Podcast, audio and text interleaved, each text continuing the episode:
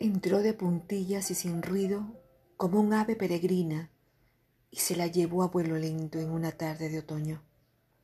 Murió con su mano en la mano de su hijo, con sus ojos en los ojos de él. Lo que nos conmueve de esta escena es la proximidad, el contacto físico que acompaña a la persona querida en ese trance final. Pero, ¿y si no fuera posible ese contacto? ¿Y si no pudiéramos estrechar la mano y mirar a los ojos de quien se va? Tal vez uno de los mayores impactos emocionales que podamos vivir sea no poder estar junto a ese ser querido en el momento de su partida. ¿Cómo superar el duelo en esas circunstancias? Ese es el propósito de este artículo, ayudarte, si tú nos lo permites, proporcionarte algunas pautas y recomendaciones para el afrontamiento emocional de las pérdidas en estas especiales condiciones que está creando el coronavirus. Es indudable que esta etapa está teniendo enormes consecuencias emocionales, pero hay un hecho que lo está cambiando todo, la velocidad y la forma en la que estamos perdiendo a nuestros seres queridos el impacto emocional es inimaginable. Muchas personas me preguntan, ¿cómo puedo dejar de sentir este dolor? No se puede, pero sí podemos aliviar algunas emociones, modular su intensidad y dejar que aparezcan otras. Es importante decir que el proceso del duelo durante el COVID-19 es totalmente distinto.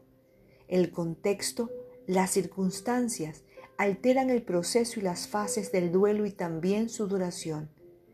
A las emociones del duelo se le suman otras emociones provocadas por el confinamiento, por no poder compartir cercanía, contacto en los afectos, por no poder llevar de forma natural las despedidas. Cuando se pierde a un ser querido, es habitual pasar por una serie de fases ya conocidas, hasta poder incorporar esa pérdida de manera natural. Es importante saber que el duelo es un proceso personal e íntimo que experimentamos de diferentes formas. No podemos compararnos, no hay un modelo normal. Cada persona tendrá una forma de superar el duelo. Tenemos que ser conscientes de nuestro papel activo para superar el duelo. No es un mero tránsito de etapas vamos construyendo nuestros propios significados y damos nuestras propias respuestas ante la pérdida. No quieras correr. Es probable que pase tiempo hasta que aceptes la pérdida y más aún en las circunstancias actuales. Date tiempo. Las fases serán seguramente más prolongadas y complejas. Necesitarás más tiempo de asimilación.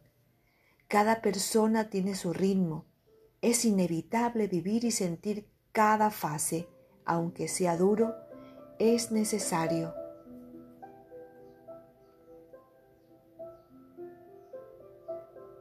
Tenemos cinco fases que deseamos atravesar y que lo puedas llevar hacia tu experiencia por un fallecimiento a través del COVID-19.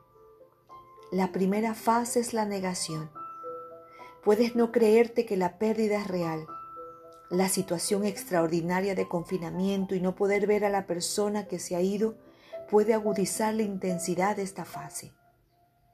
La segunda fase es la ira. Cuando conectas con la pérdida que has sufrido, puede que sientes enfado o ira. ¿Por qué me ha ocurrido esto a mí? ¿Por qué no he podido acompañarle?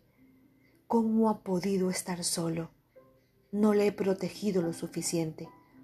Puede que sientas que necesitas dirigir tu ira hacia lo que te rodea, hacia ti mismo con conductas, destructivas, hacia el gobierno, hacia Dios. El confinamiento va a aumentar esta ira. Tercera fase, la negociación, el pacto. En esta fase se afronta la culpa que ha podido generarse y se produce una extraña reconciliación con aquellos hacia los cuales se dirigió la ira. Ahora, ¿quieres aplacar esa culpa dirigida hacia otros o hacia ti mismo? Y, y pretendes desvanecerla con un compromiso.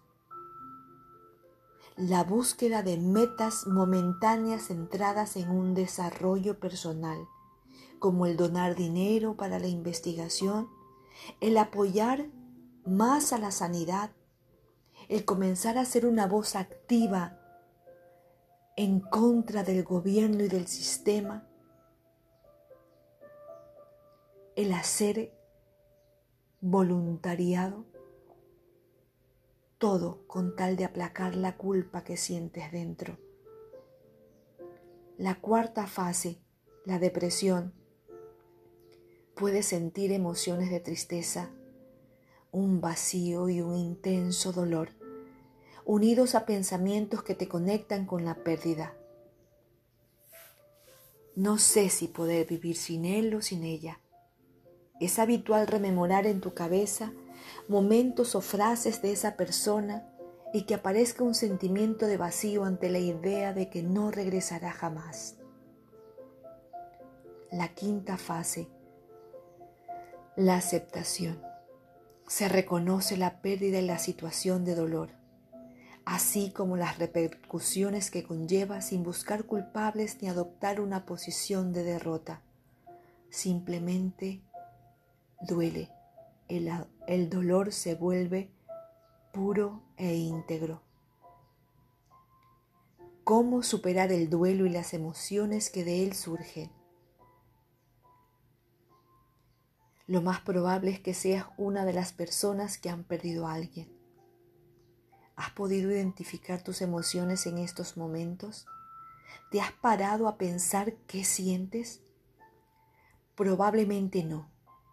El estado de shock en el que te encuentras dificulta observarte a nivel emocional y entender qué sucede.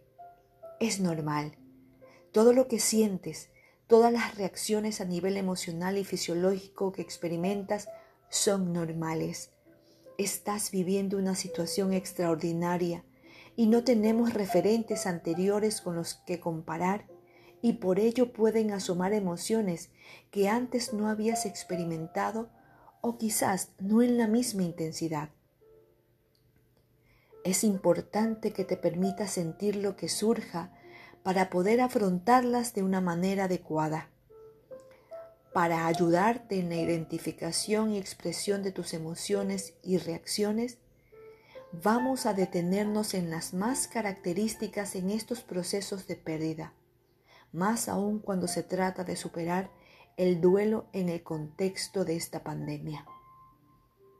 El miedo. Podemos sentir el cuerpo tembloroso y rígido, experimentar una sensación de ahogo, mareo, temblores, inquietud e incluso bloqueo. Esta situación la llevas experimentando desde el principio de la crisis sanitaria y una pérdida de una persona querida agudiza las sensaciones del miedo, ya que tras la noticia de la pérdida, lo que eran inicialmente alertas y posibilidades se han convertido en una realidad devastadora.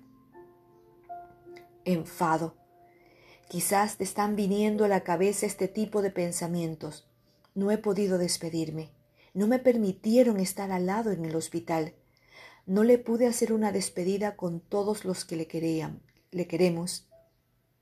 Unido al enfado pueden surgir emociones como impotencia, sentir que no pudiste hacer nada por evitar el desenlace, la frustración, porque las circunstancias te limitaron para hacer las cosas como te hubieran gustado la injusticia, porque esto que está sucediendo a ti o por el final que ha tenido tu ser querido te resulta terriblemente injusto.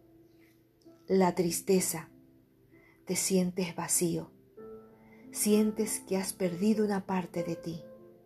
Estos son algunos de los pensamientos que pueden estar presentes ante la pérdida. Cada uno de nosotros experimentamos la tristeza de manera diferente. Algunos con llanto, otros con brusquedad de soledad, otros con una elevada necesidad de sentirse bajo el calor de los suyos. La tristeza es la expresión del dolor ante una pérdida significativa. Puede incluso considerarse como una forma de rendir tributo a alguien que se quiso y que fue importante en tu vida. La culpa. Esta emoción puede aparecer en mensajes como ¿por qué no lo traje a casa? ¿Cómo no lo cuidé más? Tenía que haber ido a comprobar que estaba bien. Mensajes en los que te culpabilizas por lo sucedido en un, en un intento por creer que pudiste haber evitado su muerte, en un intento por controlar la situación. Pero en realidad es que hiciste lo que pudiste y lo que supiste y que al final no dependía de ti. En el proceso de duelo las emociones y los sentimientos tienen importantes funciones y deben ser entendidos como señales de nuestros esfuerzos por atribuir significado a la experiencia de la pérdida. La pérdida de nuestros seres queridos es algo para lo que no estamos preparados, y menos cuando la pérdida es tan inesperada y en unas condiciones tan difíciles y extraordinarias como lo es la pandemia del coronavirus COVID-19. Ninguna persona estaba preparada para algo así. Pero nos gustaría ayudarte a reflexionar, sugerirte opciones para afrontar el dolor y aclarar algunas dudas para identificar mejor lo que conviene o no en estos momentos tan complejos. Vamos a responder a seis preguntas sobre cómo superar el duelo en este momento de crisis. La primera, afrontar el duelo en soledad o en compañía. Combina y equilibra ambos. Esta combinación de soledad y compañía tiene sentido. Compaginar tiempos de intimidad contigo y de comunicación con los demás va a ser saludable. Escucha tu dolor y trata de abrirte a los momentos de dolor íntimo y solitario, pero no te aísles. Es sano que tu sufrimiento sea acompañado de otras personas que también sufren con él. Junto a momentos de soledad, ten otros en los que compartas tu vivencia con los medios que tengas a tu alcance. Si no conviven otras personas contigo, a través de llamadas, videollamadas, grupos de WhatsApp, realiza reuniones virtuales, ceremonias de despedida, homenajes y recuerdos. Evita en la medida de lo posible un aislamiento total, cortar el contacto con tus personas allegadas. Tampoco lo contrario, no tener ningún momento íntimo y privado en lo que te pares a pensar y sentir sobre lo sucedido. La segunda, pensar o no pensar. Pensar. A medida que lo vayas pudiendo hacer, Date un respiro mental cuando sientas que lo necesitas. La ausencia física de la persona que se va es algo en lo que pensarás toda la vida. De distinta forma seguirá estando en ti. Por ello, cuando tu mente y tu cuerpo te hagan preguntas, te traigan imágenes o recuerdos, no cierres la puerta.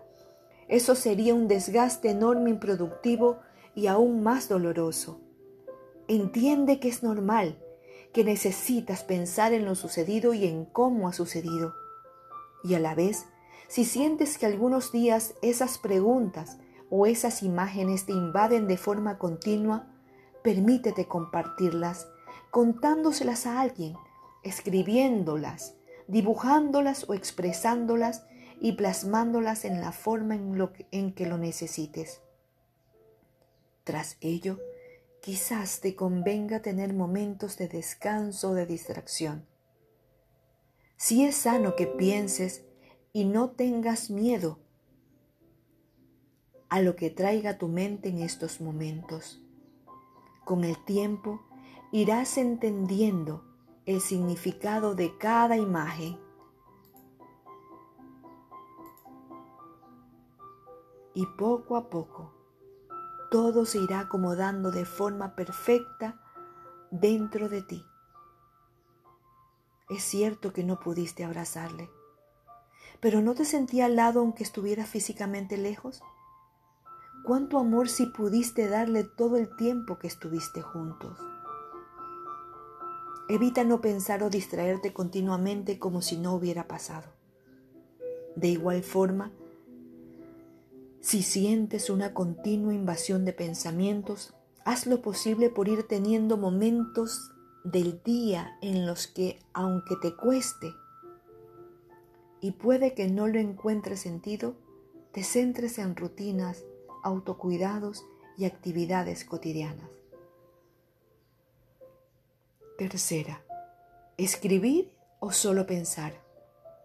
Escribe. Siempre que puedas, expresa. Dale forma a tus pensamientos, escríbelos. Te ayudará a procesarlos mejor, ordenarlos y observar cómo tu vivencia va cambiando con los días. Escribe sobre lo que necesites, sobre cómo fue tu vida con esa persona, sobre lo que te gustaría haberle dicho, o decirle en este momento lo que crees que te respondería. Puedes escribir pidiendo perdón si lo necesitas o dándole gracias simplemente. También puedes escribir cada día un relato de cómo vas sintiendo su ausencia física o sobre los recuerdos que te van viniendo de lo compartido. Te puede ayudar a ir asimilando, aceptando y digiriendo lo sucedido. Escribe sobre lo que necesitas y siente lo que ello te genere. No ayuda el tratar de evitar expresar el dolor. El duelo suprimido sofoca, hace estragos dentro del pecho y está forzado a multiplicar su fuerza. Cuarto, guardar silencio o hablar de la pérdida. Habla, habla de la pérdida. No hay duelo que no hable. No tengas dudas. Habla de ello cuanto necesites, de la persona fallecida, de cómo has vivido y estás viviendo su pérdida. Según tu estado emocional sentirás que necesitas hablar con una u otra persona. Hazte caso. Escucha a tu interior. Sí, es bueno que hables con quien lo necesites, cuanto necesites y cómo lo necesites, Dentro de las posibilidades de confinamiento, aprovecha también la tecnología, videollamadas, WhatsApp. No te obligues a hablar con personas con las que no lo deseas en este momento. Cada persona tenemos nuestro ritmo y nuestro tiempo en digerir la pérdida y más aún en las circunstancias en que se están dando estas pérdidas. Cualquier ritmo es válido. Nadie debe forzar a nadie a hablar sobre lo que la otra persona no desee, ni forzar a silenciar lo que la otra persona necesite hablar.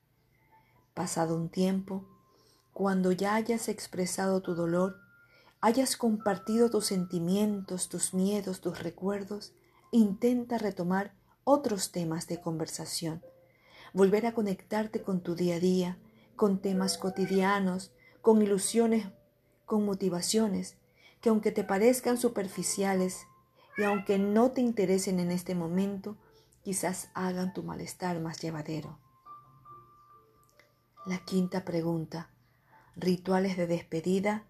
¿Sí o no? Sí.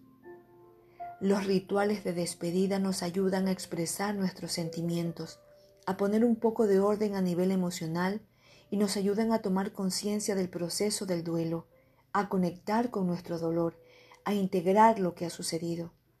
En tiempo de confinamiento, estos rituales de despedida serán diferentes a los que estamos acostumbrados, ya que serán más personales, más íntimos.